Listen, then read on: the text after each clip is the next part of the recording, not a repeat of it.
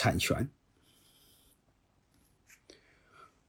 如果我们 对社会、对人分析的不透彻的话，包括对人权分析的不透彻的话，我们对产权的理解其实是很弱的。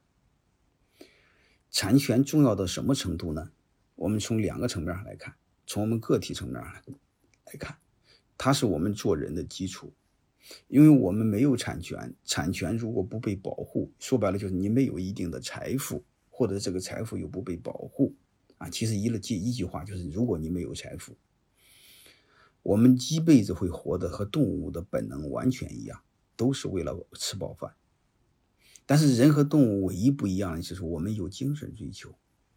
但是你想有尊精神追求的前提是什么？你不再为吃饱而再去追求，你才有精神追求，对吧？如果你饿着的话，你会发现你唯一追求就是吃饱。你会发现这个追求和动物是一样的，所以我想说，如果我们没有一定的产权，就是财富的话，我们根本谈不上尊严，我们根本谈不上和动物的区别，也根本谈不上内心的自由和思想的自由。啊，所以这个西方来说有一句话，我认为非常好，叫“私有财产神圣不可侵犯”。啊，所以不管怎么着，我们对产权要有一定理解，它是我们做人的基础。啊，它是让我们心安的基础。啊，你说温饱解决不了，人能静下来吗？能因内心能坦然吗？能心安吗？好吧，这是个体。然后我们再看组织。我不知道各位留意没有留意，任何一个组织的重大变革，大到国家，小到企业，啊，中间到行业，都是从产权开始。你比如我们改革开放这四十年。说是叫改革开放，其实我认为就是俩字放开。什么放开？产权的放开。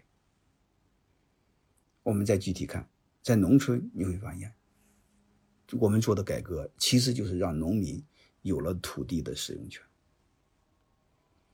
就这三个字。而且产权包括很多权，使用权、收益权、租赁权、增值权等等等，继承权等等等，包括什么多。我们只让农民有了这一个权利。如果你们年龄和我差不多，你们一定知道当时的场景。当年农民出现了卖粮难，就是打的粮食、生产的粮食吃不完，再也没有饿死的了。所以你会发现，产权从底层对激发人的积极性会起到多大的作用。但是你会发现，任何基本资料都没变。我们没分地之前，就是农村没有没让农民承包土地之前，你会发现还是同样的人，还是同样一块地，嗯，连一把锄头都没给多给农民买。但是问题你会发现，一从大家一起干变成每一个家庭给自己干，为什么发挥这么大的效率？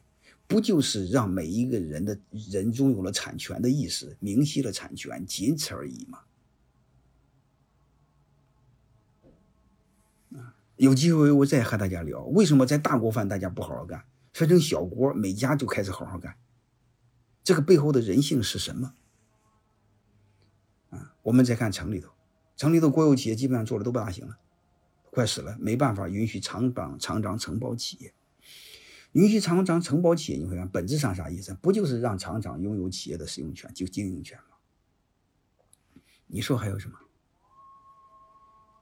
啊？但是后来你会发现，城里发展变化要比农村发展变化快。回答我为什么？其实就是产权改革比较彻底。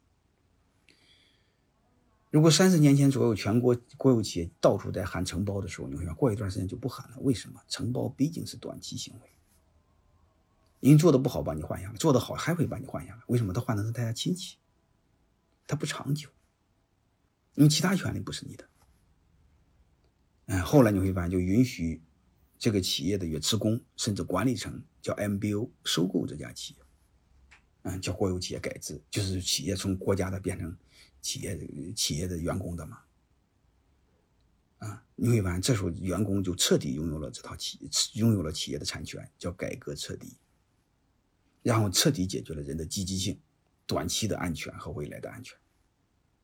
你看，城里的发展变化这么大，和产权改革彻底有关系。你们城里的那个数一数二的富人，一定是当时的受益者。但问题来了，农村为什么没什么变化？农村的现状和三千前三千年前的农村没有什么大的变化，为什么？改革不彻底，因为农民到现在还是只有使用权。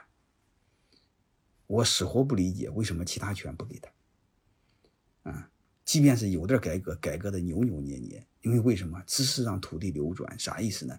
就是使用权可以买卖，但是那个本质上没有用啊，各位，那个可以抵押贷款吗？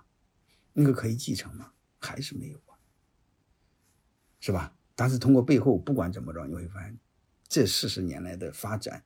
取决于产权，产权的放开，这是大到国家，啊，内部到企业，内部到每一个。欢迎添加马芳老师官方微信马芳二零零二，获取更多专业咨询与课程信息。感谢您的关注。